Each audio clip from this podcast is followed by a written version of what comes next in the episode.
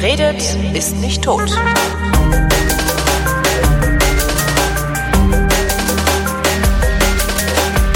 Willkommen zur ersten Folge Wirtschaftskunde mit Rüdiger Bachmann, University of Notre Dame, Christian Bayer, Uni Bonn und Holger Klein im Uni Hemd. Tag Männer. Hallo Holger.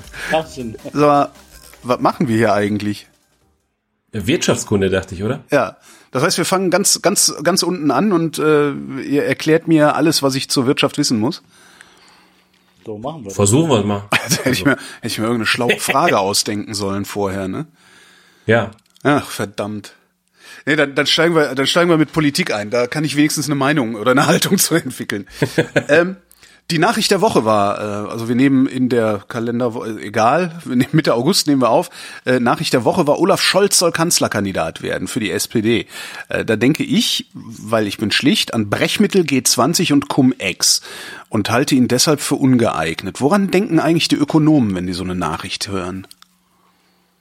Ja, ist äh, schwierig, ja. Du erwischst mich gleich doppelt, ne? Ja, weil du SPD-Mitglied bist oder wieso? ja. Ernsthaft? Ja, ja. ähm, ja, ich find's gut. Ja, äh, und warum? Woran denke ich? Ja, ich denke an äh, Corona-Krise ähm, und äh, Stabilisierung der Konjunktur, mhm. äh, ausgeglichene Haushaltspolitik. Naja. Aber hat, und, hat, Scholz, äh, hat Scholz eine ausgeglichene Haushaltspolitik zu verantworten? War das nicht Schäuble vorher mit seiner schwarzen Nee, nee, das war bis, äh, bis dieses Jahr äh, war Scholz schon Anhänger davon, äh, ausgeglichene Haushalte vorzulegen. Mhm. Kann aber jetzt doch sowieso nicht mehr. Ja, jetzt nicht, ne? Aber jetzt auch nicht, wäre auch nicht sinnvoll. Denke ich. Ja, also ähm, was mich überrascht ist, dass du nicht äh, auch seine Hamburger Zeit erwähnst. Das war G20. Ja, es waren schon ein bisschen mehr als G20. Also ich meine, der, der Christian ist ja sozusagen ein alter SPD-Hautdegen, das kann man ja vielleicht gleich mal hier sagen. Mhm. Insofern äh, ist er natürlich, und zwar jetzt sagen wir mal nicht vom Kevin Kühner-Typ, um es mal vorsichtig zu formulieren.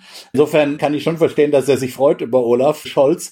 Äh, mich überrascht, dass er die, die, die Wohnungspolitik zum Beispiel nicht erwähnt hat. Denn Hamburg, äh, Hamburg steht ja auch als Stadt Stadt ganz gut da und das geht wohl, kann man, das kann man auch als Nicht-SPDler, der zum Beispiel ich bin, ja zunächst mal neidlos anerkennen, dass äh, da durchaus gute Politik gemacht wird. Das ist natürlich nicht nur Olaf Scholz, äh, geht natürlich nicht nur auf Olaf Scholz zurück. Ähm, der ist hat ja jetzt nicht, schon länger nicht mehr auf, nur für Hamburg Verantwortung, aber immerhin, es hat in seiner Zeit angefangen oder oder wurde weitergeführt sozusagen dieser spezielle eher sagen wir mal sozialliberale SPD-Kurs. Da gibt's natürlich Vorgänger von Donani, Foscherau und solche Leute, aber in diese, sagen wir mal, in diese Tradition der SPD gehört Olaf Scholz und ähm, ja, da hätte ich jetzt gedacht, dass du auch noch begeistert bist. Nee, das stimmt natürlich. Das stimmt, das ist, äh, ich meine, Wohnen ist ein Megathema äh, wird es weiterhin sein. Wir haben in den letzten Jahren eine Überraschung gehabt äh, im Sinne von Bevölkerungswachstum und äh, äh, von daher sind für die letzten zehn Jahre, sagen wir mal, die Planungen überall im Wohnungsbau haben sich einfach als falsch herausgestellt. Ich kann mich noch daran erinnern, wie vor 10, 15 Jahren darüber geredet wurde, dass wir Straßenzüge mal abreißen sollten in manchen Städten. Ernsthaft? Ja, ja, sicher. Ganz einfach deshalb, weil wir rückläufige Bevölkerungszahlen prognostiziert haben. Das ist nicht, das ist nicht passiert, weil äh, wir eine ganz andere wirtschaftliche Entwicklung gehabt haben in der Bundesrepublik als im Rest Europas und wir deshalb so hohen Binnenwand, so eine, so eine hohe Binnenwanderung in die Bundesrepublik hatten aus dem Rest Europas. Ähm, und naja, das ist ein Riesenthema. Wir haben halt im Grunde genommen viel zu wenig Wohnraum äh, produziert, gebaut äh, und auch einfach zu wenig Land in den meisten Städten äh, zum Bebauen ausgegeben und nicht hinreichende Planungen geschaffen, um in die Höhe zu bauen. Äh, und, und das steckt letztlich hinter dem Anstieg von den äh, Mietpreisen in vielen Städten. Und Hamburg, da, da hat Rüdiger recht, ja, Hamburg ist da der äh, die absolute Ausnahme äh, bei den Großstädten. Ähnliche Bevölkerungsdynamik wie die anderen äh, deutschen äh, ganz großen Großstädte, ja, äh, aber genau die entgegengeläufige ähm, Mietpreisdynamik. Also die Mieten fallen, sind in Hamburg tendenziell gefallen über die letzten paar Jahre äh, weil einfach viel mehr gebaut wurde als in anderen Städten. Ist genau das Gegenbeispiel zu äh, Berlin, aber auch zu München. Ähm, ja, Berlin hat man Preise reguliert, dadurch wird besonders wenig gebaut. Das Problem wird eher größer Und in Hamburg hat man äh, eher, sagen wir mal, eine Wohnungsangebotspolitik gefahren. Sicherlich mit so einer sozialen Komponente. Bevor in Berlin die Preise angefangen wurden zu reguliert zu werden, wurde ja auch nur Zeug gebaut, was sich normale Menschen gar nicht mehr leisten können. Ne? Ja, äh, das, das Problem ist, ähm, also das ist ein vielschichtiges Problem oder eine vielschichtige Frage, äh, wenn wir uns über Wohnungsbau unterhalten. Mhm. Ähm, sicherlich ist es so, dass gezielt in den letzten Jahren eher im hochpreisigen Segment äh, wahrscheinlich gebaut wurde. Äh, wobei weder Rüdiger noch ich, glaube ich, wirklich Wohnungsbauexperten sind, muss man ein bisschen vorsichtig sein. Aber ähm, das hat viele Gründe. Ja, das hat was mit äh, zunehmender Einkommensungleichheit sicherlich zu tun, dass also dort in dem hochpreisigen Segment auch Nachfrage stärker gewachsen ist als äh, im niedrigpreisigen Segment. Ähm, das hat sicherlich auch was mit Regulierung zu tun. Wenn Wohnungen sowieso relativ neu, Neubauten insbesondere sowieso relativ teuer sind, äh, aufgrund von entsprechenden Umweltschutzregulierungen etc., na dann kann ich sowieso nur hochpreisig neu bauen. Ähm, und das hat aber was mit Landknappheit zu tun. Ja? Wenn ich Land sehr knapp halte, dann äh, ist klar, dass das Land eben teuer ist, auf dem ich baue. Und auch das drängt dann in das hochpreisige Segment. Das wird einfach dann sehr schwierig, äh, niedrigpreisig dann zu bauen. Nicht so, so weit runter kann ich nicht mit der Bauqualität vermutlich ja. gehen. Wo du gerade sagtest, ihr seid keine, keine Immobilienexperten, ähm, ist ja immerhin unsere erste Sendung. Was für Experten seid ihr denn eigentlich?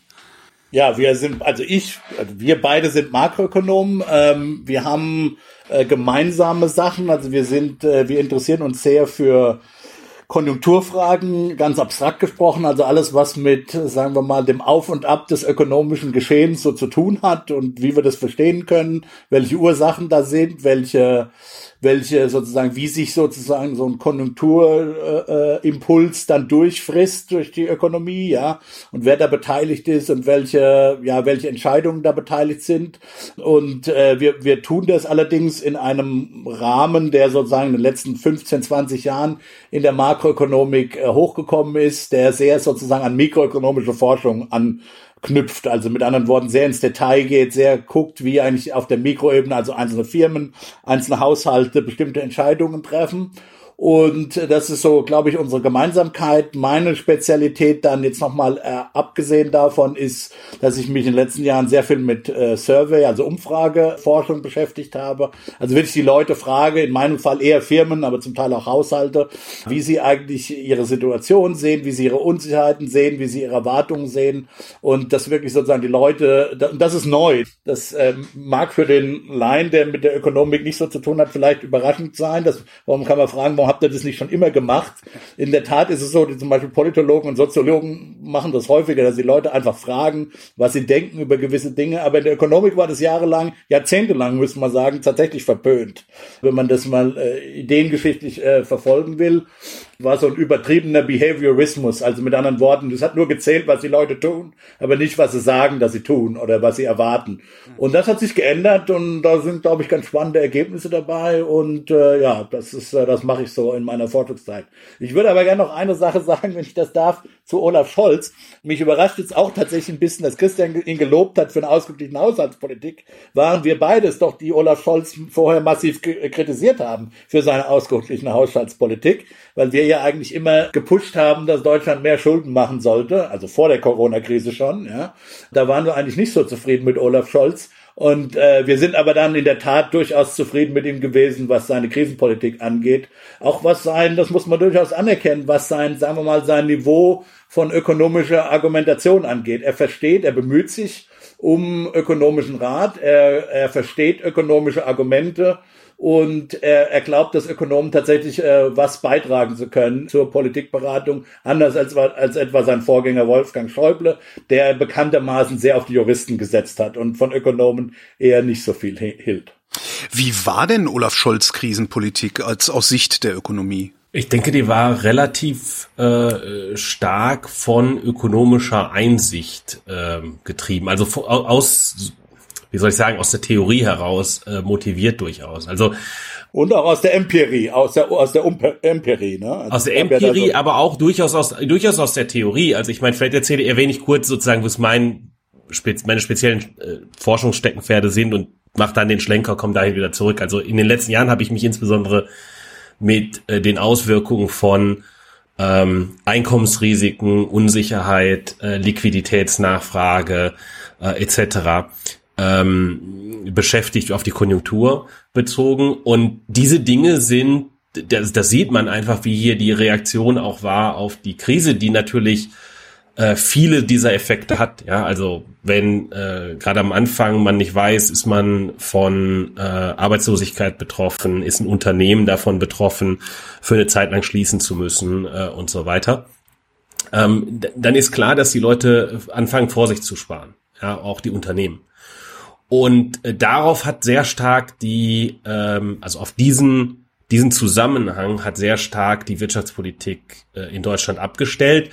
Und äh, wenn man dann ins Ausland guckt, dann sieht man auch, dass diese Politikelemente dann relativ stark auch von anderen Ländern, sagen wir mal, übernommen wurden. Nicht, weil das jetzt äh, völlig Wahnsinnsidee und Einfall wäre, auf die niemand anders gekommen ist, aber im Sinne von, äh, von Good Practice äh, scheint es äh, positiv abgefärbt zu haben auf andere Länder. Also was passiert ist, ist, dass äh, einerseits durch Kurzarbeit, äh, durch Kurzarbeitsregelungen bei den Haushalten eine relativ gute Absicherung von Einkommen auch gegen äh, Corona-krisenbedingten Arbeitsausfall passiert ist. Die Leute kriegen eine Lohnersatzleistung und gleichzeitig wird die weniger Arbeit auf ähm, die Arbeitnehmer eines Betriebs verteilt. Und dadurch sinken bei allen Leuten die Arbeitseinkommen einfach weniger. Wenn ich das also vorher weiß, dann muss ich nicht so stark dagegen ansparen. Christian, wenn ich das, das ist jetzt, du beschreibst jetzt, und das ist sicher richtig, man, man sollte die Politik sozusagen in zwei Phasen einteilen. Christian beschreibt jetzt gerade die Bazooka, also am Anfang. Ja? Mhm. Und dann kommt eben der Wumms, ja, wir müssen dann auch über den Wumms reden, das ist dann das Teile Konjunkturpaket, aber ähm, da, so sollte man es auch einteilen für die Zuhörer. Ja? Also wie gesagt, Olaf Scholz hat zwei Dinge gemacht. Die Bazooka, äh, die Christian gerade beschreibt, und die, die kann, kannst jetzt auch gleich dann weiter beschreiben, und dann die zweite Phase, die, die Wumms, die, die, die durchaus umstritten ist. Also die erste Phase, würde ich sagen, ist völlig unumstritten. Also auch sagen wir mal, auf der konservativen Ökonomenseite haben Olaf Scholz dafür viel Lob gezollt. Ja, und, und sozusagen da muss man natürlich auch noch mal dranhängen, wenn ich vorhin gesagt habe, sehr äh, zurückhaltende, auf schwarze Null abzielende äh, Wirtschaftspolitik. Man kann den, den schon den Grund machen dafür zu sagen, man will halt als Staat nicht zu ausufernde äh, Staatsschulden haben, damit man solche Reserven hat musste man jetzt mit der Corona-Krise rechnen? Äh, unbedingt nein. Ähm, und äh, wir hatten uns ja auch nicht ausgesprochen für, für riesige äh, Staatsschuldenberge. Und ähm, ja, wie, wie auch immer, jedenfalls, äh, wir waren bei, bei der Bazooka. Äh, ein großer Teil der Bazooka sozusagen war das ähm, Kurzarbeitergeld. Das zielt eben auf die privaten Haushalte ab. Dann gab es für die äh, Selbstständigen, ähm, die ja nicht durch die Sozialversicherung und damit eben nicht durchs Kurzarbeitergeld erfasst sind. Auch für die gab es eine äh, gewisse Absicherung und eben auch für die Betriebe, da habe ich auch gerade drüber geredet. Ähm, wenn Betriebe nicht wissen, ob ihre Produktion oder der Verkauf ausfällt ähm, in den nächsten Monaten, dann werden die auch im Zweifelsfalle anfangen, äh, recht abrupt äh, Rücklagen bilden zu wollen. Und wenn alle das machen wollen, alle privaten Haushalte, alle Betriebe, wenn alle gleichzeitig mehr sparen wollen, dann ist es natürlich für die Konjunktur ein großes Problem, weil dann niemand mehr äh, irgendwelche Güter und Dienstleistungen verkaufen kann. Und wir kriegen einen entsprechenden Konjunktureinbruch. Zusätzlich zu dem Konjunktureinbruch, den wir einfach deshalb bekommen haben, weil wir bestimmte Tätigkeiten untersagt haben als Gesellschaft, weil sie einfach zu riskant waren. Das war sozusagen die Situation dort. Das, die Bazooka, die hat was äh, mit Konjunkturstabilisierung zu tun, die hat aber auch was natürlich damit zu tun, äh, die Kosten dieser Krise ein bisschen gleichmäßiger äh, auf alle Schultern zu verteilen. Vielleicht sollte man noch sagen, dass übrigens die Amerikaner was sehr Ähnliches gemacht haben. Also hier war die deutsche Wirtschaft, früher wurde ja immer kritisiert, dass die deutsche Wirtschaftspolitik so isoliert ist. Ja, also zum Beispiel während der Euro-Krise, da haben die Amerikaner ja schwer auf die Deutschen geschimpft, dass sie eben dem, dem europäischen Süden Austerität aufoktroyiert haben. Äh, Gerade Paul Krugman, aber auch andere amerikanische Ökonomen waren da sehr waren da sehr engagiert und nicht ganz uneigennützig natürlich auch, aber, aber jedenfalls da wurde, wurde viel immer an der deutschen deutsche Wirtschaftspolitik als, äh, sagen wir mal, national, äh, äh, als nationalen Sonderweg oder als deutschen Sonderweg kritisiert. Und, und hier ist es sehr umgekehrt gelaufen. Das, also jetzt, das kann ich jetzt sagen aus amerikanischer oder generell internationaler Perspektive, dass man äh, äh, die deutsche Wirtschaftspolitik hier wirklich gelobt hat und auch ganz Ähnliches in Amerika gemacht hat. In Amerika gibt es andere Institutionen, da gibt es kein Kurzarbeitergeld, aber da hat man das zum Beispiel über, man hat den, den, den Haushalten äh, äh über, die, über die Steuerverwaltung Schecks geschickt, ja, beziehungsweise auch den Arbeitslosen ähm, äh, dann und indem man die auch erstmals die, die Selbstständigen zum Beispiel einbezogen hat über die Arbeitslosenversicherung, hat man äh, relativ großzügig in Amerika. Das wird immer ein bisschen, in Deutschland denkt man immer, dass äh, in Amerika die Leute, die Armen auf der Straße sitzen und verhungern müssen, mhm. gerade in so einer Krise, was natürlich nicht stimmt. Äh, äh, da, man hat sehr relativ groß gesehen von denen, die sowieso schon auf der Straße liegen und verhungern. Gut, okay, es gibt natürlich, es gibt natürlich äh, dauerhaft Obdachlose, das stimmt schon, auch mehr wahrscheinlich als in Deutschland, weil das generelle äh, soziale Netz äh, äh, weniger dicht ist. Aber äh, zumindest in der Krise hat die amerikanische Krisenpolitik sehr großzügig reagiert. Äh, das liegt nicht mal unbedingt an Donald Trump, sondern eben auch am demokratischen Kongress. Und wie gesagt, die haben ökonomisch, institutionell anders äh, geregelt, aber ökonomisch sehr ähnliche Dinge gemacht. Also mhm. man hat eben versucht, den Leuten ihr Einkommen, also sowohl den Leuten als auch den Firmen ihr Einkommen zu ersetzen, damit eben da äh, ja nicht zu sehr äh, was wegbricht. Also wobei das administrativ Wobei das administrativ natürlich ähm, gegeben, die Institutionen, du sagtest ja gerade, die Institutionen sind unterschiedlich, gegeben die Institutionen äh, hier etwas einfacher und damit besser funktioniert hat. Also in, in Ländern, die einen weniger ausgeprägten Sozialstaat haben, da haben wir auch einfach größere Schwierigkeiten in der, so selbst wenn ich ad hoc das machen möchte, mhm. äh, mal eben kurz so eine Sozialstaatsverwaltung entsprechend auf das Niveau hochzufahren, äh, das geht halt nicht. Ja, und in den USA, wenn ich das richtig sehe, gibt's ja immer noch Probleme damit, äh, die erhöhten Arbeitslosengelder tatsächlich mal auszuzahlen äh, und an die Leute zu bringen. Das hängt, ähm, aber das ist ja unterschiedlich von den unterschiedlichen Staaten. Deswegen gab es ja, ja, ja genau. den, Steuer, den Steuerscheck. Ne? Der Steuerscheck, äh, das ist was, was in Amerika eben schnell funktioniert. Klar ist auch ein bisschen vorsinnflutlich vielleicht von deutscher Seite, dass man da immer noch Schecks schickt, ja, statt Überweisungen macht, aber immerhin, also das funktioniert. Äh, also da ist die Steuerverwaltung relativ schnell, diese Schecks dann rauszuschicken. Ähm, das genau, hat zumindest und, und, am Anfang äh, den Amerikanern schon sehr geholfen. Und wenn wir ins europäische Ausland gucken, dann sieht man auch da, äh, hat man dann versucht, ähnliche Wege zu gehen. Zum Teil natürlich mit den Schwierigkeiten, äh, die sich aus wesentlich äh, problematischeren Budgetlagen äh, ergeben haben. Ja, aber Ganz höhere Staatsverschuldung und so. Äh, ja, höhere Staatsverschuldung und äh, genau und dementsprechend äh, eine etwas andere Situation, wo man nicht so einfach mal äh, im Zweifelsfall 20 Prozent von Bruttoinlandsprodukt äh, zusätzlich an Schulden aufnehmen kann. Ja, also wenn man da Warum an Italien zum Beispiel nicht? denkt. Also was ist das Problem? Die, die können doch, im Grunde können die doch beliebig weiter Schulden machen, oder nicht? Also grundsätzlich ist es schon so, dass Staaten relativ gut Schulden machen können, solange man ihnen glaubt, dass, dass sie die auch, die auch in der Zukunft bedienen werden. Ja. So und da gibt's natürlich unterschiedliche Dimensionen von Misstrauen, die da passieren. Mhm. Ähm, und da hängt's dann auch sehr davon ab, wer denn der eigen, der typische Käufer von den Staatsschulden ist. Ja, also da wird immer zum Beispiel Japan genannt. Und der typische Käufer von japanischen Staatsschulden ist ein Japaner. Mhm. Ganz viel der japanischen Staatsschulden wird im Land gehalten, relativ viel mittlerweile bei der Zentralbank. Ähm, das ist eine andere Situation als äh, in Europa, wo äh, auch hier hält die Zentralbank einen substanziellen Teil der Staatsschulden äh, von allen Eurozonenländern. Äh, aber die ist eben im Zweifelsfalle, wenn es hart auf hart kommt, ist die eben ein Ausländer, die Zentralbank. Mhm. Und äh, für alle anderen Marktteilnehmer stellt sich dann eben die Glaubwürdigkeitsfrage, äh, ob nicht irgendwann äh, Politiker auf, den, auf die Idee kommen zu sagen, äh, zahlen wir doch mal nicht zurück.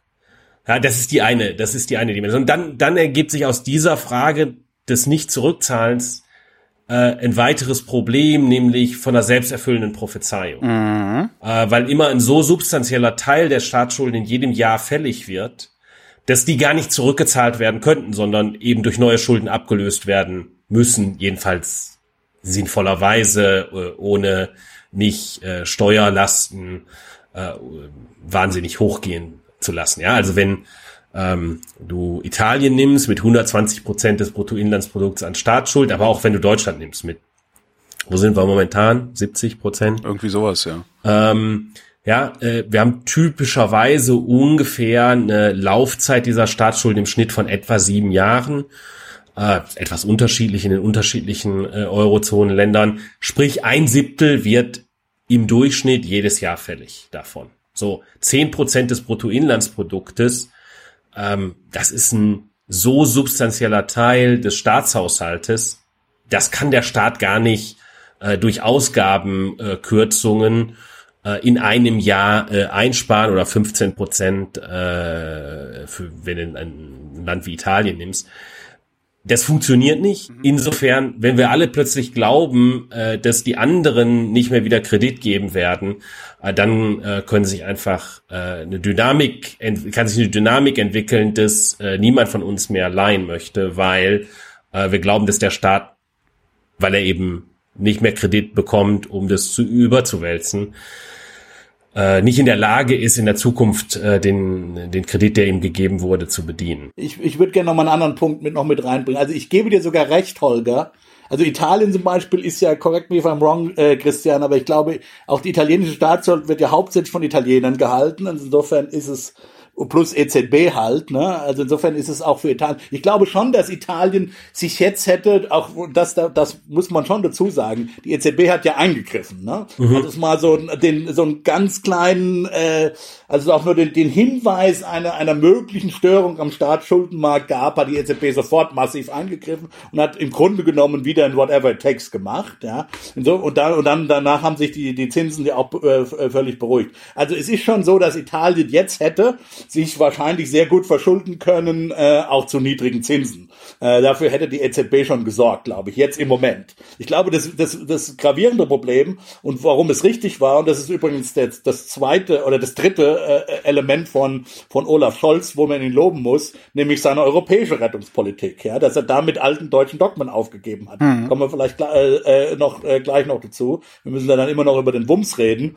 Ähm, also, aber die, die EZB, äh, äh, der, der Punkt ist eben, wenn man jetzt Italien nochmal, was weiß ich, 20, 30 Prozent vom, vom Bruttoinlandsprodukt an den Staatsschulden draufgegeben hätte, dann wäre es eben in der Zukunft möglicherweise tatsächlich ein Problem gewesen, dass irgendwann mal die, äh, äh der, die italienische Staatsschuld ähm, äh, nicht mehr bedienbar wird und dass genau diese selbsterfüllende Prophezeiungsprobleme da eine Rolle spielen. Und das kann dann zu einer Zeit möglicherweise der, äh, der Fall sein, wo die EZB dann eben nicht mehr so einfach eingreifen kann, um ein, ein Land zu retten. Ja, mhm. jetzt konnte sie das, weil alle, alle gerettet werden mussten und sozusagen äh, die Zinsen eben nach unten gedrückt wurden. Aber das kann eben dann zu einem Zeitpunkt stattfinden, wo der Rest Europas in einem Boom ist. Und dann kann die EZB eben nichts mehr machen. Und dann kann es schon sein, dass Italien schlecht dasteht. Hinzu kommt natürlich noch was Ökonomen eine politökonomische Überlegung legen, sind. Je höher die italienische Staatsschuld ist, desto wahrscheinlicher wird es, dass in Italien mal vielleicht ein Populist drankommt.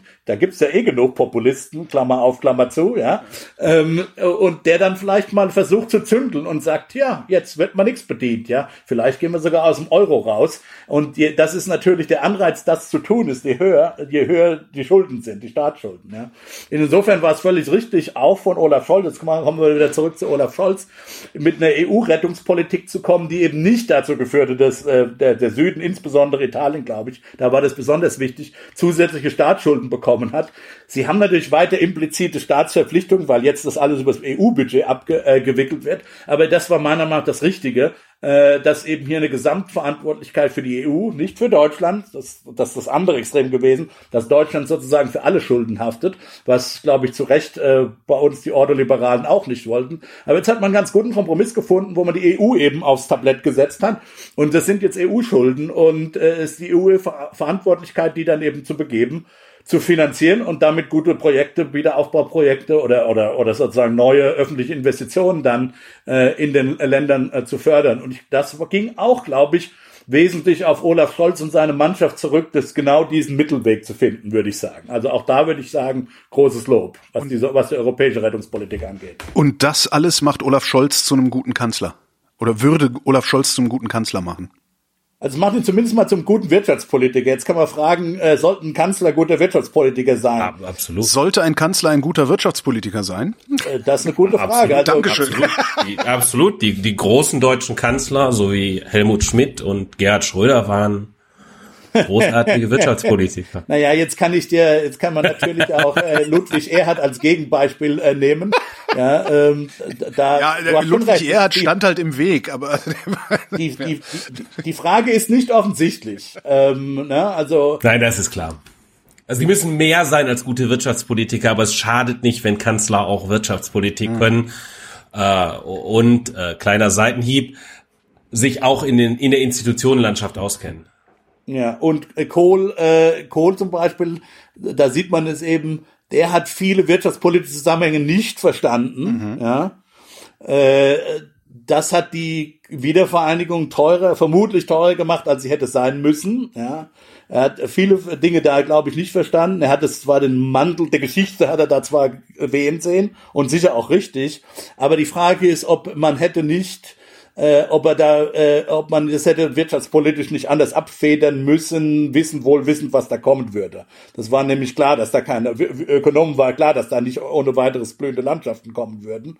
Und so ähnlich ist es auch beim Euro abgelaufen. Da wurde auch zu sehr, glaube ich, auf äh, die geschichtspolitische Dimension, die ich völlig teile übrigens. Also das, äh, da, da gibt's, äh, da, aber, aber wie gesagt, die Gesetze der Ökonomie kann man vielleicht auch nicht, Gesetze in Anführungszeichen. Ich will nicht, dass die Ordo, äh, die, die Pluralen jetzt anrufen bei dir im Studio und, und sich beschweren, dass es in der Ökonomie keine Gesetze gibt. Also Gesetze in Anführungszeichen, aber sagen wir mal, die Regularien der Ökonomie äh, kann man da nicht ganz ausblenden. Und das kann man Kohl schon vor, vorwerfen, auch wenn er vielleicht insgesamt, was geschichtspolitisch angeht, ein großer Kanzler war. Also bottom line ist, ich glaube, es schadet nichts von ein bisschen Ahnung von Ökonomie zu haben, auch als Kanzler. Aber das ist sicher keine hinreichende, sondern nur eine notwendige Bedingung. gut, dann hat der Scholz Ahnung von Ökonomie als Kanzler, aber der, dazu muss er erstmal Kanzler werden mit seinen 15 Prozent. Ne? Das heißt, er muss eine Koalition mit den Grünen und der Linke machen. Ähm, und jetzt äh, ist der IFO-Chef schon hingegangen, hat gesagt, auf keinen Fall darf der eine Koalition mit der Linke machen. Das heißt, Scholz wird sowieso nicht Kanzler, der wird allenfalls in der nächsten großen Koalition wieder Finanzminister.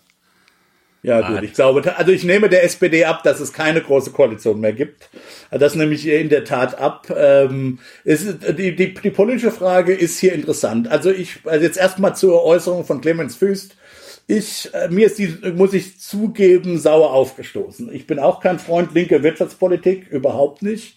Ähm, da gibt da stehen und, und die, auch zum Teil von den Jusos, die Enteignungsfantasien, die da zum Teil da sind. Ach ja, gönn Äh, das oder den jungen auch, äh, Leuten doch.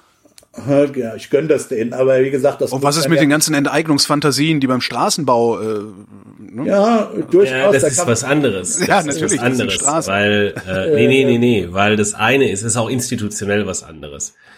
De, bei dem einen geht es um Sozialisierung und bei dem anderen geht es tatsächlich um Enteignung.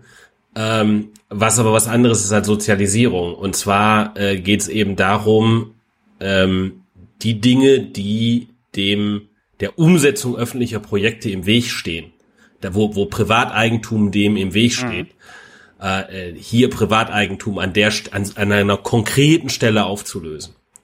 Das, da geht es nicht darum, äh, grundsätzlich Privateigentum in irgendeiner wirtschaftlichen Aktivität aufzulösen. Deshalb sind es auch unterschiedliche Artikel des Grundgesetzes. Der Kevin Kühnert würde sagen, okay, wir haben ein öffentliches Ziel, mehr Gleichheit zu bekommen, deswegen enteignen wir mal die äh, obersten 1%. Ne? Das steht dem, hier steht dem Privateigentum im Wege. Kann, man kann, nicht, dass ich das, ich sage, ich, so würde vielleicht, so, vielleicht so würde Kevin Kühnert ja argumentieren, vermute ich. Das ist argumentierbar, das ist, das ist auch durchaus nachvollziehbar, aber ihr, ihr glaubt doch nicht im Ernst, dass das auch nur im Ansatz passieren würde. Nein, nein, also nochmal zurück. Also wie gesagt, ich, ich, man kann, wenn, wenn man sich das Partei, das wirtschaftspolitische, den wirtschaftspolitischen Teil des linken Parteiprogramms anguckt, auch diese MMT, diese Modern Monetary Theory äh, Fantasien, die da zum Teil mit drin sind, sehr krude, heterodoxe Wirtschaftstheorien, da kann man viel kritisieren und äh, die kann man auch gerne diskutieren.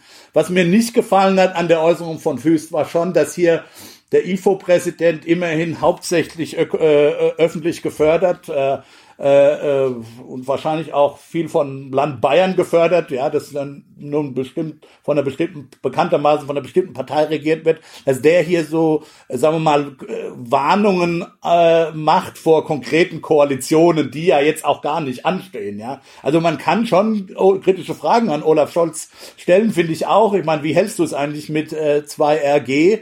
Ähm, aber jetzt da wirklich, dass man sozusagen von ihm fordert, dass er sich da distanziert als IFO-Präsident, fand ich, hat ein Geschmäckle gehabt, fand ich jetzt nicht so toll. Ähm, ähm, ja, also das muss man zunächst mal sagen. Und, und die andere Frage ist natürlich in der Tat, ähm, was passiert eigentlich mit Olaf Scholz, wenn die SPD äh, nicht die relative Mehrheit in diesen dreien bek bekommen, also wenn das überhaupt anstünde. Ich glaube nach wie vor, dass das wahrscheinlichste Szenario einfach schwarz-grün ist, ja. Aber wenn das nicht der Fall wäre, ähm, man, man soll man sollte die gegenwärtigen Umfragen auch nicht überinterpretieren. Ich glaube, die Umfragen haben wirklich erst Wert, wenn die jeweiligen Kanzlerkandidaten alle feststehen. Ja, zurzeit äh, kann man einfach nicht abschätzen, was ist da jetzt Merkel-Bonus, äh, was ist da noch Corona und so weiter. Also wenn wir da mal alle drei Kanzlerkandidaten feststehen, dann werden die Umfragen valider. Äh, zurzeit ist da noch viel Spekulation. Aber nehmen, ich traube trotzdem von meinem Bauchgefühl, dass, dass es eher auf Schwarz-Grün hinausläuft. Aber angenommen, das ist nicht der Fall. Angenommen, es gibt sozusagen eine linke Mehrheit, äh, und äh, klar, wenn Olaf Scholz dann, äh, äh, wenn die SPD die relative Mehrheit in dem Block gewinnt, dann wird er Kanzler. Das kann man davon kann man ausgehen und dann ähm, ja muss man mal sehen, ob das mit den Linken zu tun ist. Das ist auch noch nicht abgemacht. Ich bin auch, ich verstehe auch noch nicht, warum alle Leute sozusagen die, Tradiz die traditionelle Ampel völlig abschreiben. Ähm, vielleicht, aber vielleicht bin ich der Einzige, vielleicht ist es auch Wunschdenken von mir, mal eine, eine Ampel zu machen, weil ich glaube, dass die CDU mal in die Opposition gehört für vier Jahre, einfach damit sie sich auch intellektuell erneuert. Aber gut. Äh, ähm, aber, aber wäre, wäre die FDP, ist, ist die FDP, so wie sie da steht, überhaupt, äh, wie nennt man das denn, satisfaktionsfähig? Falsches Wort, aber you get the point, ne? Da geht sicherlich äh, ganz vernünftige Leute. Und da gibt's auch eine, eine Gruppe von jüngeren Leuten, glaube ich, in der FDP, die, ähm, äh, die ein Stück weit äh, Tradition von vor 1982 äh, aufgreifen wollen.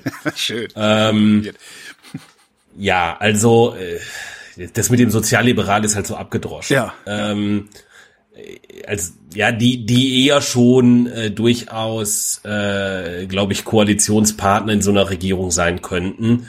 Ähm, die unter Liberalismus mehr verstehen als äh, Ludwig von Mises und Fri Friedrich August ja. von Hayek zu zitieren sagen wir mal so ja? Ja Aber die wahrscheinliche Variante ist doch tatsächlich, dass es eben einen grünen, das will ich ja noch abschließend sagen, einen grünen Kanzler dann in diesem in diesem äh, Trio geben wird. Und dann ist ja in der, Tat, in, in der Tat die interessante Frage, was passiert eigentlich mit Olaf Scholz? Also ist ist Olaf recht?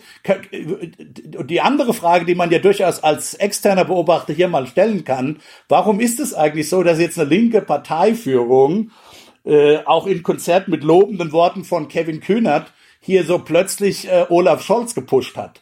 Äh, kann man da böserweise mal die Frage stellen, dass die eigentlich schon wissen, dass Olaf Scholz scheitern wird, ja? Und vielleicht auch darauf genau setzen und wirklich auf einen grünen Kanzler setzen, um eben dann tatsächlich die, sagen wir mal, den Kreis, den Seeheimer Kreis oder die rechten, in Anführungszeichen, SPDler endgültig abzusägen. Hm. Also das ist ja auch durchaus eine Möglichkeit, die ich nicht für ganz ausgeschlossen halte. Äh, und das ist ja dann die interessante Möglichkeit. Wird es gelingen? Was passiert eigentlich mit diesem also Olaf Scholz und der SPD, dem SPD-Flügel, der hinter ihm steht, sozusagen ideologisch. Was passiert eigentlich bei einer Wahl, die zwar für den linken Block gewonnen geht, aber für die SPD nur als zweite Kraft rauskommt. Ja, das ist ja mal eine interessante Frage. Und was für eine Wirtschaftspolitik würden wir denn dann äh, kriegen? Was denkt ihr? Unter welcher, und, naja, so welcher grüne, Rot, Rot, Grün. Also Grün, Rot, Rot. So muss man es ja dann nennen. Okay, ja. Das ist ganz schwierig zu sagen, glaube ich, weil äh, mir überhaupt nicht klar ist, was grüne Wirtschaftspolitik ist. Ähm, ganz einfach deshalb, weil die so vielschichtig ist, ja. Also wenn ich mir, wenn ich mir Baden-Württemberg angucke, dann äh, ist die jetzt nicht so viel anders äh, konkret äh, die Regierung dort als die Regierung unter der CDU war. Mhm. Äh, weshalb ich auch glaube, dass äh, in vielen Bereichen äh, Schwarz-Grün relativ große, große Überlappung hat, auch in der Wählerschaft. Ja, ja also muss man sich ja keine äh, Gedanken machen. Die reichsten Wähler äh, von den größeren Parteien sitzen äh, bei den Grünen. Ja, das ist eine, eine Partei des äh, gut situierten städtischen Bürgertums. Mhm. Ja, aber Christian, du machst ja jetzt einen Fehler. Du machst ja, also du nimmst ja jetzt an, also das Perso sag mal, das handelnde Personal bei den Grünen in einer schwarz-grünen Koalition wäre natürlich ein völlig anderes Personal, vermutlich, als das handelnde Personal in einer äh, GRR-Koalition. Ne? Und insofern kann man natürlich schon spekulieren, was da passieren würde. Also ich vermute, dass Winfried Kretschmann in einer äh, GRR-Koalition wahrscheinlich keine Rolle spielen würde im Bund. Ja? Das kann gut oder, sein. Ja. Und auch seine, sagen wir, seine Ideologie oder sein Blick auf die Wirtschaft oder sein Blick auf die Politik. Ich meine, wir können dann schon ungefähr ausrechnen, was da kommen wird. Ich glaube, wir kriegen zum Beispiel in der Umweltpolitik kriegen wir wahrscheinlich schon auch einen Push für eine CO2-Steuer. Hm. Wir kriegen aber eben das, was Ökonomen eben nicht so wollen, diesen eine extrem kleinteilige Regulierung von von Sektorzielen, äh, also eben eine sehr regulier, äh, sagen wir mal, dirigistische Art von Umweltpolitik. Ja. Ähm, die eben, äh, die eben nicht darauf setzt, dass man, sagen wir mal, den, den, den entweder die CO2-Menge äh, festsetzt und dann die, den freien Markt rausfinden lässt, wie das, wie diese Obermenge zu erreichen ist, oder halt über, das kann man auch äquivalent über den Preis machen, mhm. sondern es wird eine sehr kleinteilige, sehr gut, oft, oft gut gemeinte, aber dann im Zweifelsfall durchaus äh, schlecht äh, durchgeführte durchgeführte äh, äh, Umweltpolitik geben. Ähm, wir kriegen, ja, was noch, was kann man noch sagen? Wir würden vermutlich äh, überhaupt sozusagen mehr mehr ähm, rumspielen mit direkten Marktpreisen bekommen. Also ich glaube dann, dass so, dass wir vielleicht auch durchaus Mietdeckel und solche Sachen vielleicht bundesweit bekämen. Ja, wir bekommen vermutlich, was vielleicht gar nicht schlecht wäre, da gibt es durchaus in, in der Finanzpolitik, also in der Finanzmarktpolitik gibt es bei den Grünen einige vernünftige. Ich glaube, wir bekommen eine robuste, wir würden eine robustere Finanzmarktregelung bekommen. Der Daniel Bayers zum Beispiel ist da sehr engagiert. Und das, das würde ich sogar zum Beispiel begrüßen. Also da gibt es durchaus Expertise in den Grünen, äh, bei den Grünen, äh, die die die Finanzmärkte. Vielleicht auch gibt's auch eine, wird es auch eine Steuer geben, also Finanzmarkttransaktionssteuer, aber auch wahrscheinlich taffere Regulierung mhm. äh, in dem einen oder anderen Bereich. Will, will man doch eigentlich haben, ne? Ja, ja, nee, da, da gibt's durchaus, äh, zum Beispiel, da, in dem Sinne ist Martin Hellwig ein Grüner. Äh, Martin Hellwig, einer der großen deutschen äh, Finanzökonomen, äh, der ja zum Beispiel auch, äh, wie heißt der, heißt der Gerhard Richter, glaube ich, äh, ähm, ähm, ähm ich, da, da gibt's also so eine Initiative, die hauptsächlich aus dem grünen Umfeld kommt der, der, der Ach, das, dieser, dieser ehemalige Bundestagsabgeordnete, der dann, ähm, ah, der, der ja, ehemalige ja. Bundes, genau, der, ähm, die, die, der sehr pushen. Äh, Martin Helfig unterstützt sie auch. Ich meine, Herr ist Gerhard Richter, aber ich bin mir nicht sicher. So, aber so ähnlich jedenfalls, ja. Also da glaube ich schon, dass es auch gute äh, Wirtschaftspolitik bei den Grünen geben wird. Ähm, und äh, ja, keine Ahnung, was äh, die Arbeitsmarktpolitik da äh, sehe ich in der, ist in der Tat unklar, was da genau sozusagen äh, dann äh, grüne. Also wir, werden da sicherlich einen Push bekommen. in Richtung höherer Mindestlöhne äh, bekommen. Davon kann man Sicher. ausgehen. Ja. Ähm, ja, wie du gesagt hast, äh, es gibt sicherlich dann äh, mehr dirigistischen Eingriff. Ähm, aber das ist, das ist halt, wo ich sagen wollte vorhin, wo das schwierig ist. Das ist, die, die Grünen sind sehr breit aufgestellt, kann man positiv formulieren, äh, wirtschaftspolitisch. Äh, man kann auch negativ formulieren, es ist nicht so richtig klar, wofür sie stehen. Ja. Eigentlich. Und zwar, weil es auch so ist, dass, dass in vielen Bereichen nicht klar ist, dass, ähm, dass ihre Wählerschaft von dem, was die Grünen zunächst einmal nennen, äh, durchaus profitieren würde. Hm. Ja, äh, und, und dann fallen Dinge schnell auseinander. Ähm, das ist einfacher, so ganz konkret im Kleinen äh, äh, durchzudiskutieren. Ja, wenn Städte Klimanotstände ausrufen, äh, aber gleichzeitig äh, den Denkmalschutz massiv ausweiten, der dazu führt, dass ich energetisch keine Häuser mehr sanieren kann und insbesondere auch keine energetisch viel günstigere Neubauten bauen kann. Mhm. Ähm, äh, damit kommen wir so ein bisschen wieder zu dem Bauthema von vom Anfang. Äh, äh, dann ähm, dann fällt halt Reden und Handeln durchaus manchmal auseinander. Ja, ja, ja. Äh, das ist jetzt nicht ein rein grünes Thema, das passiert in der Kommunalpolitik äh, breiter gestreut, glaube ich.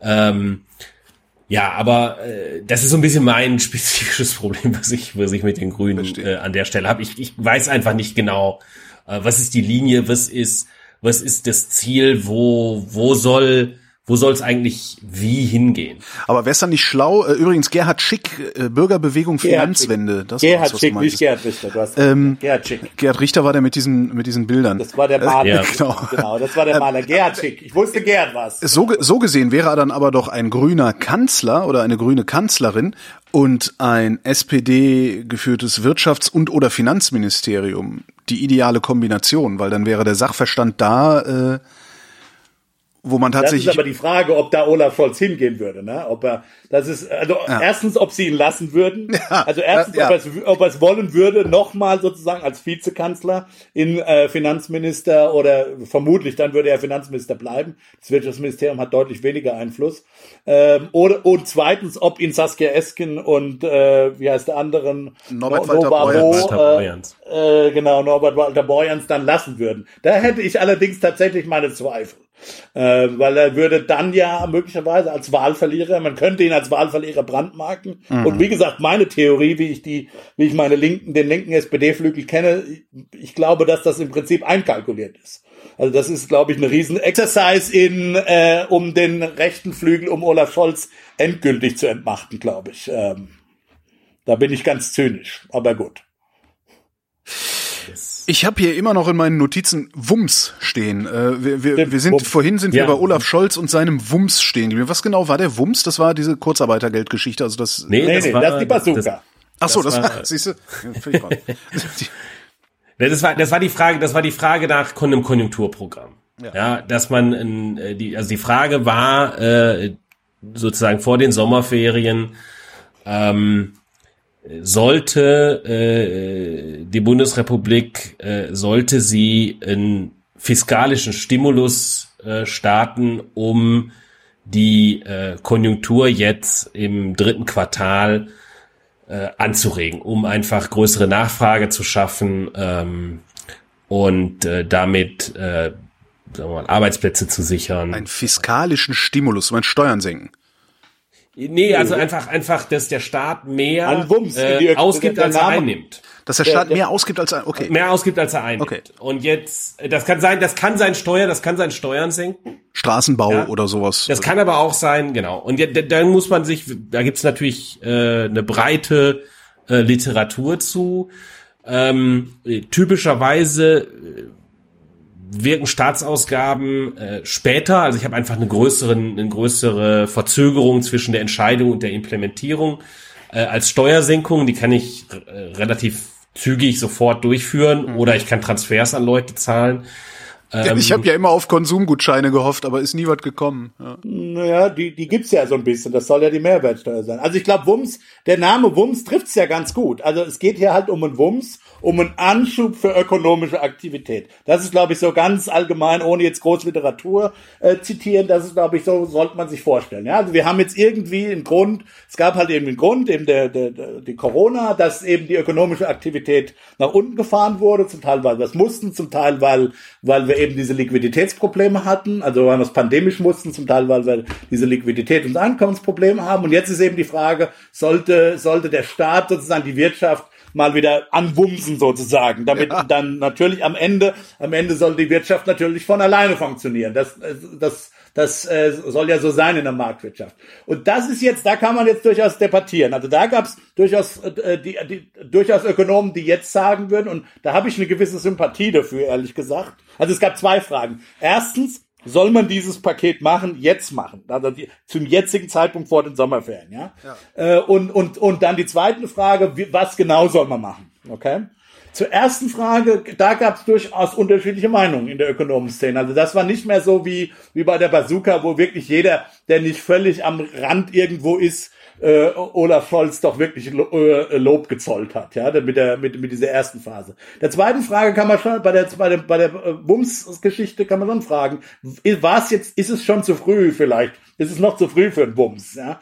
Denn die Pandemie ist ja noch nicht zu Ende möglicherweise und kommt ja vielleicht auch nach dem, wenn dann alle wieder mal in die Schulen gehen, alle aus dem Urlaub zurück sind und sich schön in Mallorca den, den, äh, das Corona geholt haben, ja. Mhm. Oder in Bulgarien am Strand äh, und das dann so sich langsam über die Bundesrepublik verbreitet, äh, ist das dann tatsächlich der Zeitpunkt, äh, in dem man die Konjunktur schon ankurbeln will, ja oder nein? Fragezeichen. Also die Fragezeichen, äh, die, die kann man stellen gut, Olaf Scholz hat da politisch klar entschieden, dass er das anders sieht, dass man ähm, dass man ein Konjunkturpaket machen sollte. Und dann ist eben die Frage, wie macht man's? Ne? Da muss man auch dazu sagen, glaube ich, also das ist meine Sicht, äh, auf, auch ein Teil von dem, was da an Literatur, äh, was an Literatur dazu gibt. Also die Frage ist eben, wie stark hängen äh, Infektionen äh, mit wirtschaftlicher Aktivität zusammen? Führt mehr an wirtschaftlicher Aktivität zu mehr Infektionen? Ja. Das ist ein bisschen die, die Frage, die dahinter steht. Wenn, wenn das so ist, dann will ich vielleicht gar nicht äh, mehr wirtschaftliche Aktivität. Ähm, Plausibel dann wartet wär's. man. Dann wartet man. Ja, dann, hätte, aber, aber, dann hätte man aber, bis zum Frühjahr warten müssen. Mit dem und, aber das jetzt jetzt hier kommt das hier kommt das große Aber. Es es gibt äh, diese Überlegungen ähm, äh, von ein, ein paar Kollegen äh, von der Ostküste in den USA, äh, die äh, sich im Grunde die, im Grunde folgenden folgenden Wirkmechanismus aufgemacht haben. Also wenn jetzt äh, ich nicht mehr ins Fußballstadion kann, dann habe ich ja Geld über ja, weil das Fußballstadion zu ist. Und äh, jetzt wird man vielleicht zunächst denken, ja, dann gebe ich das Geld halt für was anderes aus. Nee, ich Gleichzeitig Spaß, weiß, weil ich nicht weiß, wie die Pandemie weiterläuft. Ja, okay, aber das, das, halt das mal halt das mal beiseite. Okay. Sozusagen. Das kommt on top. Ich weiß, selbst okay. wenn ich weiterhin ins, ins Stadion gehen dür dürfte, dann dann würde ich, also das ist der typische, das, das typische ökonomische Denken. Ich versuche einen partiellen Effekt zunächst einmal rauszuarbeiten. Ja, also es gibt zusätzlich noch dieses Risikoding, aber selbst wenn Stadion auf wäre, gäbe es dieses Risikoding und wegen dessen ich mehr sparen wollte. Mhm. Ja. Aber nur was das Stadion angeht, das Stadion ist zu, da kann ich nicht mehr hingehen, jetzt habe ich das Geld fürs Ticket und fürs Bier über. Was mache ich mit dem Geld? So. Und äh, jetzt könnte ich mir als erstes mal äh, denken, dann gebe ich das halt für was anderes aus. Ich habe das Geld ja über. Ja, und äh, warum sollte ich jetzt, wenn sich jetzt nicht, wenn ich kein erhöhtes Risiko hätte, warum sollte ich jetzt mehr sparen? So, was die Kollegen eben argumentiert haben, ist, sagen, nee, nee, du willst trotzdem sparen. Warum? Weil, naja, es bringt dir ja nichts, äh, jetzt plötzlich dir einen dritten Computer zu kaufen. Ja, äh, weil, was willst du damit? Und äh, du weißt aber, in der Zukunft kannst du wieder ins Stadion gehen und dann gehst du halt äh, in der Zukunft, wenn das Stadion auf hat, äh, gehst du ein bisschen häufiger. Und das verteilst du über einen ganz langen, äh, ganz langen Zeithorizont und deshalb willst du zusätzlich mehr sparen. Mhm. So, und wenn das so ist, äh, dann habe ich trotzdem einen, einen, einen Kanal, wo ich vielleicht, oder einen, einen Grund, wo ich sage, ich will trotzdem ähm, äh, stimulieren, damit die Leute nicht unbedingt den zweiten Computer kaufen, aber vielleicht äh, den Autokauf ein bisschen vorziehen. Ähm, weiß ich nicht, sich teurere Lebensmittel für zu Hause kaufen, ähm, für andere Dinge eben Geld ausgeben. Ja, ich bin da immer so ein bisschen einfallslos, für was man Geld ausgeben kann. Äh, Autos, Uhren, T-Shirts. Äh, ähm, ja, ähm, äh, genau. Ja, oder das, die Badrenovierung vorziehen. Ja, wenn du Handwerker kriegst. Also genau. genau. Wenn du also Handwerker also, kriegst, richtig.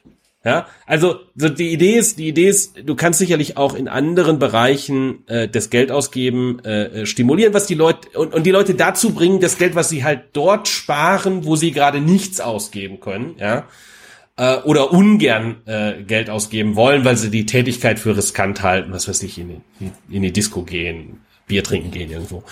Ähm, dass, dass sie, dass, dass sie dieses Geld halt äh, für andere Dinge äh, ausgeben. Und das kann schon durchaus sinnvoll sein, ähm, das zu stimulieren, weil wir gar nicht wissen, äh, wie hoch bei den Aktivitäten, die wir gerade nicht verboten haben, äh, das Ansteckungsrisiko ist. Ja, also wenn ich jemanden da habe, der mir mein Bad renoviert, äh, ich glaube, dass wenn wir davon mehr Bad, wenn wir mehr Badrenovierungen sehen, dann haben wir nicht notwendigerweise mehr äh, Infektionen, aber vielleicht können die Leute, die das Bad renovieren, ähm, äh, gerade zumindest irgendwelche Hilfskräfte zusätzlich einstellen, die ansonsten arbeitslos wären.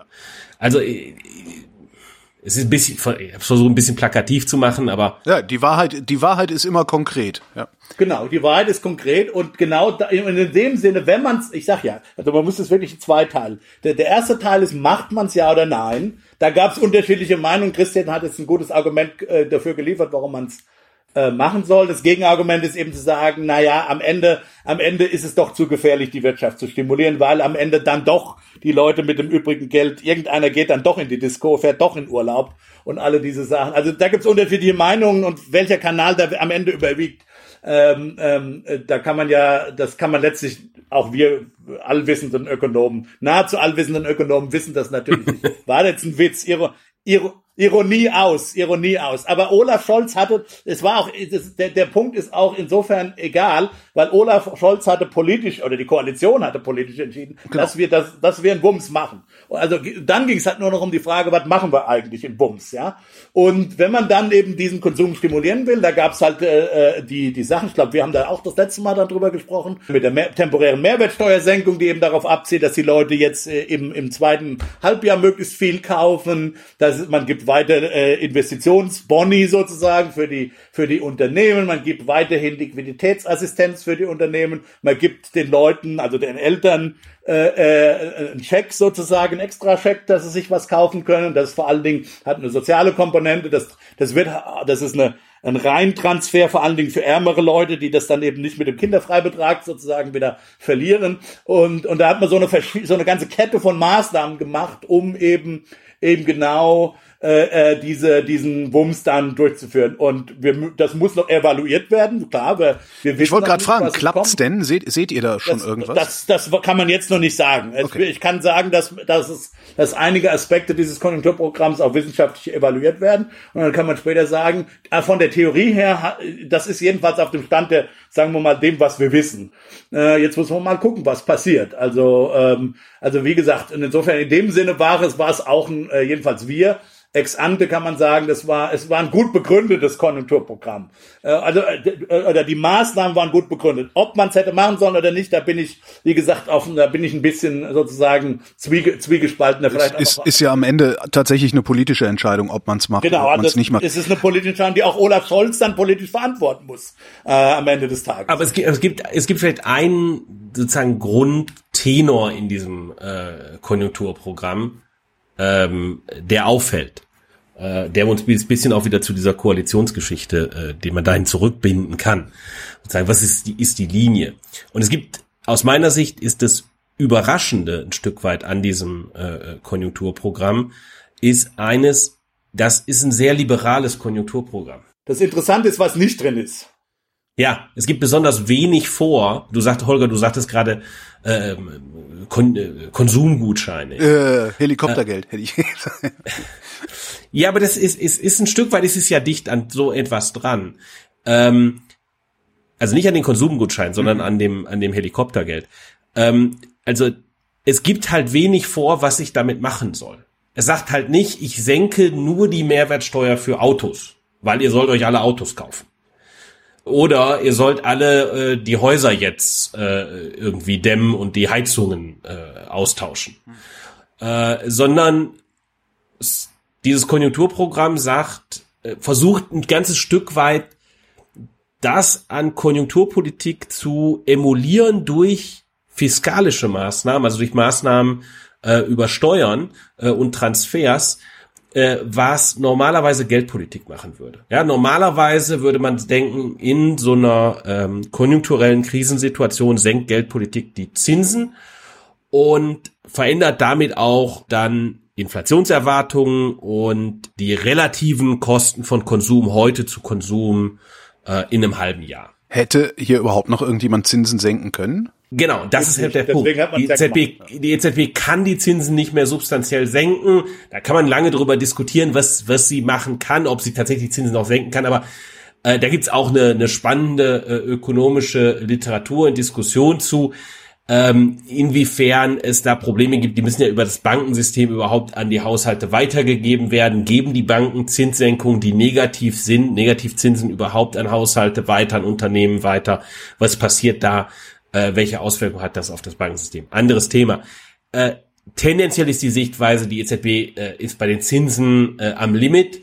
Äh, die kann da nicht mehr die Zinsen senken. Und jetzt kann aber äh, der Fiskus was sehr ähnliches tun. Indem man die Mehrwertsteuer heute temporär senkt, ist es eben für dieses halbe Jahr besonders günstig zu konsumieren und nach dem 31.12. wird es wieder teurer. Und dem, dementsprechend ziehe ich Konsum vor. Und das Gleiche wurde mit übrigens mit Investitionen gemacht. Man hat eben die genau. AFA erhöht, also sind die Abschreibungen äh, tem temporär äh, erhöht. Das heißt, die Abschreibungen auf Investitionen, die die Unternehmen machen können, hat man temporär erhöht. Das heißt, wenn du heute eine Investition tätigst, kannst du die schneller abschreiben und damit heute Steuern sparen, im Gegensatz zu in der Zukunft. Mhm. Also das ist genau derselbe Mechanismus, dass also die Investition heute einfach billiger für dich ist. Mhm. Man hat eben durch diese einzelnen Maßnahmen, die aber dann doch genau, das stimme ich Christian zu, diesen liberalen Charakter hat, eben versucht, Geld, Geldpolitik zu emulieren. Und es ist eben interessant, was nicht drin ist oder nicht so sehr drin ist. Ja, ein grüne, äh, sagen wir mal, ein grüner, eine grüne oder eine, eine Koalition mit grüner Beteiligung hätte da sehr viel mehr und übrigens wurde ja das Paket auch von linker und vor allen Dingen grüner Seite genau deshalb kritisiert. Ja, hätte da sehr viel mehr reingeschrieben. Äh, bitte, jetzt müssen die die alten Ölheizungen saniert ja, werden und solche Sachen. Hatten ja? wir ja auch die Diskussion hatten wir auch bei der Lufthansa. Wenn ihr wenn wir genau, euch schon so viel Kohle geben, dann müsst ihr euch genau. auch verpflichten, in Zukunft noch mit der Hälfte Sprit zu fliegen oder mm, irgendwie was. sowas. Und und und das hat das hat Olaf Scholz ganz bewusst nicht gemacht. Und ich glaube tatsächlich, ich kann man natürlich sagen, das ist alles CDU-Handschrift, glaube ich aber nicht. Ich glaube tatsächlich, dass das selbst auf äh, zum Großteil auch auf Olaf Scholz und dann, dann doch liberalen äh, Sozialliberalen in dem Fall Impetus zurückgeht. Mhm. Und insofern gab es da gäbe es da Unterschiede zu einer zu einer zu einem Paket, das eben eine, eine GRR-Koalition gemacht hätte. Jetzt haben wir einen Wumms. Ähm, es kann uns ja passieren, dass wir unser Pulver verschießen und die Pandemie jetzt zum Herbst erstmal so richtig losgeht, weil ist ja möglich, dass wir noch gar nichts gesehen haben. Haben wir ja auch in Deutschland vergleichsweise wenig. Ähm, falls wir unser Pulver jetzt verschossen haben mit diesem Wumms, äh, könnten wir uns einen zweiten Wumms überhaupt noch leisten? Also ich glaube, als erstes Mal, wir können uns relativ gut noch leisten, äh, diesen Bazooka-Teil nochmal in den Herbst reinzuziehen. Ja. Ja. Ähm, also nochmal zehn Prozent auf die Staatsverschuldung drauf. Nochmal entsprechend, genau. Okay. Mhm. Ja, das ist äh, nicht schön, klar, aber die Frage ist eben, was das äh, weniger schlimme Ergebnis ist. Mhm. Und die Frage von, von Konjunkturstimulus, ja, also äh, sicherlich nicht hilfreich wäre, dann zu sagen, jetzt verlängern wir äh, die Mehrwertsteuersenkung. Ja.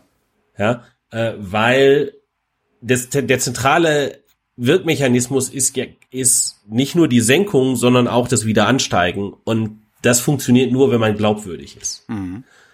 Ähm, andere Länder haben damit experimentiert und sind genau in diese Glaubwürdigkeitsfalle getappt. Also Italien hat das versucht ja, hat versucht, die Konjunktur dadurch zu stimulieren, indem sie sich, äh, indem sie zwar nicht die Mehrwertsteuer gesenkt haben, aber fest versprochen haben, die Mehrwertsteuer in der Zukunft zu erhöhen. Aha. Äh, und ist dann nicht gemacht. Termin, äh, ja. Und das ist dann und und was dann genau passiert ist, ist, das war der dieser Termin für die Mehrwertsteuererhöhung war äh, kurz nach der letzten äh, Wahl in Italien, der avisierte Termin, ähm, das war dann 2017, wenn ich das richtig im Kopf habe. Äh, da hätte die Mehrwertsteuer in Italien steigen sollen und äh, alle populistischen Parteien sind halt angetreten mit dem Wahlversprechen, äh, wir setzen diese Mehrwertsteuererhöhung aus. Mhm.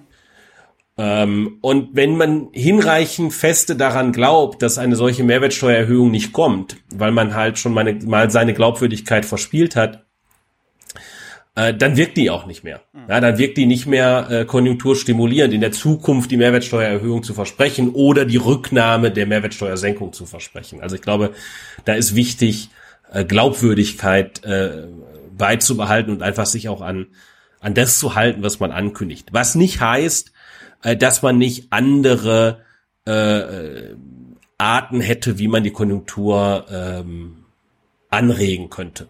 Da wird man sicherlich könnte, jetzt. Man könnte weiterhin Schecks schicken. Ja. Man könnte wie die Amerikaner Schecks schicken. Man kann Kurzarbeit machen, wobei das, da würde ich Christian vielleicht nicht widersprechen wollen, aber noch eine Nuance reingeben wollen. Du, klar, man kann die Bazooka weitermachen, aber gerade bei der Kurzarbeit, je länger dieses Kurzarbeitergeld gezahlt wird, desto mehr unterdrückst du, was die Ökonomen etwas hochtrabend Reallokationsprozesse am Arbeitsmarkt äh, äh, nennen. Ja, also was What? heißt das? Äh, what? Genau, jetzt müssen wir es erklären. Ja. Der Punkt ist eben, Kurzarbeitergeld ist, ist für die kurze Frist super gut, war genau das Richtige im, im, im Frühjahr. Aber der Punkt ist, wenn es jetzt weitergeht, je länger sozusagen das andauert, muss man sich ja auch schon mal klar machen, sind dann eigentlich bestimmte Geschäftsmodelle für die Zukunft noch tragbar. Ja, also gibt's da noch so eine große Reisebranche, so eine große Flugbranche, so eine große Konzertmessebranche etc. etc. Ja, und und wenn ich denen natürlich Kurzarbeit zahle, dann dann dann werden die sich nie ändern, dann dann bleiben die halt und dann findet eben, das ist der Fachbegriff, die notwendige Reallokation. Das heißt, dass äh, dass die die die Arbeitnehmer, die in diesen Branchen arbeiten, sich langsam aber sicher dann doch mal in vielleicht profitablere Geschäftsbereiche oder, oder Sektoren um, umschauen. Mhm. Das findet eben nicht statt oder das wird durch ein zu großzügiges oder zu lang andauerndes Kurzarbeitergeld dann eben verhindert und das eine, eine kapitalistische Ökonomie, was diese Reallokation übrigens die findet ständig statt. Ja, also so eine normale, das vergiss mal äh, Corona und Covid, ja, in so einem normalen äh, Quartal in der deutschen Wirtschaft werden riesige Mengen von Arbeitnehmern in umgeschichtet zwischen Firmen, aber auch zwischen Sektoren. Und das hält sozusagen so eine Marktwirtschaft tatsächlich, das ist Lebensblut so einer Marktwirtschaft, mhm. ja. Und hält eine Marktwirtschaft auch am Leben. In Amerika geschieht, mit Hire and Fire geschieht es noch mehr, noch viel mehr. Kann man durchaus kritisch sehen von deutscher Sicht. Aber auch in Deutschland findet das statt. Es ist nicht so, dass, äh, dass, dass Deutsche immer so, dass Klar, es gibt auch die Karrieren, einmal Daimler, immer Daimler, wie ja. man früher gesagt hat, ja klar, aber, aber, aber das ist ja vielleicht auch nicht mehr der sozusagen der typische, der typische Berufsverlauf, ja. Und je länger sozusagen dieses Kurzarbeitergeld äh, äh, ähm, äh, gezahlt wird, desto mehr wirkst du diesen, diesen, diesen, diesen Erneuerungsprozess, sagen wir mal, der, der immer sozusagen stattfindet und auch stattfinden soll, damit die Ökonomie weiterkommt, äh, den wirkst du halt ab. Und mhm. je länger du das zahlst, und wie gesagt, es gibt gute Gründe, das weiterhin zu zahlen. Ich bin gar nicht dagegen, das weiter zu zahlen. Aber die, sagen wir mal, die Folgeschäden können durchaus, äh, die werden halt immer größer, je länger man das tut. Insofern ist es nicht so ganz einfach zu sagen, wir machen die Bazooka einfach nochmal. Äh, äh, Bazooka hauptsächlich Kurzarbeitergeld. Und dasselbe gilt auch für Firmen für, sagen wir mal, Liquiditätsassistenz. Wenn du denen halt weiterhin Geld bezahlst, dann gehen die eben nicht Konkurs. Und dann gibt's ja so böse, böse Zungen von der FDP, die jetzt schon sagen, wir machen hier staatlich sanktionierte Konkursverschleppung. Das ist Propaganda, aber es hat auch einen wahren Kern. wenn es zu lang geht, dann ist es tatsächlich staatlich finanzierte äh, äh, Konkursverschleppung. Das könnte man auch politisch aber dann doch tatsächlich justieren, dass man sagt, so, liebe Reisebranche, ihr kriegt jetzt noch ein Jahr lang Kurzarbeitergeld, danach äh, läuft das, weiß ich nicht, jeden Monat zehn Prozent weniger. Überlegt euch was.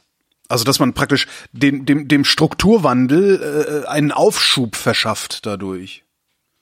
Das kann man machen. Interessanterweise hat man aber genau das Gegenteil gemacht. Man hat das Kurzarbeitergeld ist jetzt so strukturiert, dass je länger du arbeitslos äh, bist, desto mehr bekommst du zurzeit. Also das ist nicht gerade. Das ist ein bisschen äh, un unglücklich. Unglücklich gelaufen. Da kann man durchaus auch Olaf Scholz kritisieren, was das angeht. Ja, wo, wobei das ist, glaube ich, äh, ein Aus, so ein, so ein politischer Aushandlungsprozess auch ja. gewesen. Ne? Äh, ja, das ist schwierig. Das ist schwierig, das, äh, ähm, da hat Rüdiger natürlich recht. Wenn man ähm, die Dinge sehr lang zieht, äh, dann, dann steigen da die Nebenwirkungen. Man kann halt auch äh, einen menschlichen Patienten nicht äh, ewig lange ins Koma schicken, mhm. äh, ohne dass da nicht irgendwie ähm, die Nebenwirkungen problematisch sind. Und so ähnlich ist es, sieht es auch bei, bei der Wirtschaft aus. Das Bild ist ganz gut. Also das ist tatsächlich so, wenn du, je länger du im Koma liegst, äh, so atrophieren, so nennen das die äh, Mediziner deine Muskeln. Also ich, mein Vater kann ich, äh, war zweimal in so einem künstlichen Koma und der konnte danach nicht mehr laufen. Der musste laufen lernen, weil die Muskeln nicht mehr da waren. Und so ähnlich ist es auch in der Ökonomie. Es sind diese Muskeln, die da, die sozusagen auch die versteckten Muskeln, ja, laufen, da, laufen, man denkt, man, man stellt sich ja so, wenn man normal laufen kann, stellt man sich ja gar nicht vor, was, was für Muskeln man dafür braucht. Das, äh, das lernt man erst nur, wenn man dann wieder laufen lernen muss, ja. Und das sind dann diese versteckten Muskeln, die sozusagen tagtäglich für uns arbeiten. Und so ist eine kapitalistische oder marktwirtschaftliche Ökonomie auch. Das sind diese Muskeln, diese Umschichtungsprozesse, die uns Kraft geben, die so einer äh, äh, Wirtschaft eben Kraft geben, die man dann eben tatsächlich, äh, ja, atrophieren lässt lässt, also absterben lässt. Und wenn die dann weg sind, das, das, das kostet uns. Also das ist nicht unproblematisch. Ich habe hier noch jede Menge Notizen auf meinem Zettel stehen. Das heißt, äh, nach der ersten Folge der Wirtschaftskunde wird es noch mindestens fünf weitere Folgen geben, denn ich habe fünf, fünf Komplexe identifiziert, über die wir noch ganze Sendungen lang reden können, beziehungsweise ihr die ganze Sendung lang reden könnt und ich frage dann immer doof dazwischen. Ähm, ich habe mir eine Ausstiegsfrage überlegt. Ne? Also wir Radioleute haben ja noch mal eine Einstiegsfrage, eine Ausstiegsfrage. Die Einstiegsfrage hat nicht so gut funktioniert, habe ich festgestellt. Ich guck mal, ob die Ausstiegsfrage funktioniert. Wie geht's denn eigentlich der Weltwirtschaft? Schlecht. Schlecht. Ja, klar. Äh, das liegt eben daran, äh, dass so eine Pandemie auf gut Deutsch gesagt scheiße ist. Ja, also so eine Pandemie kostet. Ähm, so eine Pandemie äh, frisst Wohlfahrt auf. Ähm, und äh, das darf man nicht vergessen. Wir sind ärmer. Wir sind jetzt, also jetzt vielleicht nicht permanent, aber wir sind eine Zeit lang ärmer geworden und das ist nicht so schön. Ja, und zwar die gesamte Welt. Äh, und äh, wir, wir können durch diese ganzen Maßnahmen können wir so ein bisschen verteilen, wer, wer ärmer wird oder wer oder abfedern, dass nicht einige ganz arm werden und andere gar nichts passiert oder so. Aber das kann man ein bisschen so verteilen. Aber äh, am Ende des Tages ist so eine Pandemie halt einfach ein blödes Ding für die Ökonomie. Das, deswegen sage ja ich immer, äh, das beste Konjunkturprogramm wäre halt ein Impfstoff. Ja, das ist das allerbeste Konjunkturprogramm. Impfstoff als als Stand-in jetzt sagen wir mal für wir müssen mit dieser wir müssen mit dieser Pandemie wir müssen dieser Pandemie Herr werden. Ja, entweder durch eine Wunderdroge, die das äh, sicher heilt, oder eben durch einen äh, durch einen Impfstoff. Erst dann wird die Wirtschaft wieder völlig normal zurückkehren. Ja, und äh, wenn man sich anguckt, wo ist sozusagen das, das ausgelöste Leid am größten, wenn man in die weniger entwickelten Länder guckt, äh, dann haben wir da ganz dramatische Auswirkungen natürlich durch diese, durch diese Pandemie. Und interessanterweise oder äh, üblerweise fällt da auseinander, wie gefährlich für die typische Bevölkerung in den Ländern äh, tatsächlich die Pandemie ist, äh, weil die weil die weniger entwickelten Länder meistens eine jüngere äh, Bevölkerung haben und das schlägt so stark durch. Ähm, haben eigentlich von der Gesundheitsseite dort äh, die weniger schlimmen Auswirkungen, gegeben die Zahl an Infektionen, die es gibt, wenn man insbesondere nach Afrika guckt. Aber die Auswirkungen auf die Wirtschaft, die sind eben äh, besonders dramatisch. Warum? Weil einerseits die urbanen Zentren äh, dieser äh, Ökonomien besonders stark betroffen sind. Ja, wir haben da viel größere Agglomerationen als äh, in entwickelten Ländern. Und die sind natürlich für so eine Pandemie problematisch. Und das andere ist äh, die Einbindung äh, in äh, internationale Wertschöpfungsketten. Auf Und- gut Deutsch gesagt, wenn hier bei uns keiner mehr billige T-Shirts aus Bangladesch kauft, äh, verdient der Bangladeschi überhaupt gar nichts mehr. Ne? Richtig, denen richtig richtig. Und du, du, womit, womit du umgekehrt eben sehen kannst, wie wichtig für äh, Wohlstand und Entwicklung in diesen Ländern internationaler Handel ist. Wie, wie viel es dort hilft, dass es internationalen Handel, Handel gibt, selbst wenn das T-Shirt äh, zu äh, katastrophal äh, schlechten Arbeitsbedingungen und zu extrem niedrigen Löhnen ähm, produziert wird, ist es immer noch besser, das wird produziert, als würde, als würde es nicht produziert. Äh, dass ich da der Meinung bin, dass man sich wünschen würde, ähm, äh, dass man Gewerkschaftsbildung in solchen Ländern äh, befördern könnte, ist ein anderes Thema. Ähm, aber aber du siehst eben, wie internationaler Handel für Entwicklung und damit auch für äh, wirklich Wohlstand im engsten Sinne, also für das Minimum an Wohlstand in diesen Ländern äh, notwendig ist. Und äh, das, also wir haben in Europa, also wir haben in Deutschland eine Situation, wo natürlich äh, mit, einem, mit einem 10% Rückgang vom Bruttoinlandsprodukt äh, das eine dramatischer, ein dramatischer Konjunktureinbruch ist. Und dann haben wir andere Länder in Europa, wo der Einbruch noch schärfer ist, Spanien Italien insbesondere. UK, 20 Prozent. Ähm, UK auch, ja. Das ist alles ganz, ganz fürchterlich, äh, aber das sozusagen, wir kommen natürlich auch von einem ganz anderen Niveau. Ja. Äh, und wenn du dann äh, in die weniger entwickelten Länder guckst, ähm, dann ist das, dann ist das ein riesiges Thema, ja. Ja klar, man muss sich ja nur mal überlegen, wie, wenn wir auf 1980 fallen, ja okay, mein Gott, dann fahren wir halt wieder mit dem Golf 2 durch die Gegend. Aber wenn die auf 1980 fallen, dann verhungern die auf der Straße. Ja, absolut, absolut. Äh, Und wir haben natürlich auch viel einfachere Möglichkeiten auch für die für die nächste Generation, auch wenn man sich da vielleicht wünschen würde, mehr wäre passiert, äh, die Auswirkung zur für Beschulung etc. Äh, abzufangen, ja, äh, weil wir einfach elektronische Medien zur Verfügung haben oder im Zweifelsfalle wie Portugal halt, wie du sagst, auf 1980 zurückfallen, ja, äh, einfach mal Telekolleg äh, für alle Schüler äh, ins Fernsehen senden äh, können. Das ist äh, in Ländern, wo nicht jeder Haushalt überhaupt einen Fernseher hat, ist das etwas schwierig. Da kann ich das nicht machen. Da kann ich nicht im Zweifelsfalle alle dadurch erreichen, dass ich äh, zwar nicht mehr äh, Schule so richtig mache, aber zumindest halt äh, Fernbeschulung im Zweifelsfalle durch Fernsehen, mhm. wenn nicht äh, irgendwie durchs, durchs, durchs Tablet oder Computer. Äh, aber also die, die, die Substitutionsmöglichkeiten sind halt ganz andere und äh, damit, äh, wenn da für eine, für eine Generation ein ganzes Schuljahr verloren geht, wo sowieso schon so wenig Schuljahre in diesen Ländern sind, dann wirft das äh, gegebenenfalls dramatisch die Entwicklung dieser Länder zurück. Christian Bayer und Rüdiger Bachmann, vielen Dank. Ja, gern geschehen, Holger. Ja, vielen Dank. Und euch danken wir für die Aufmerksamkeit.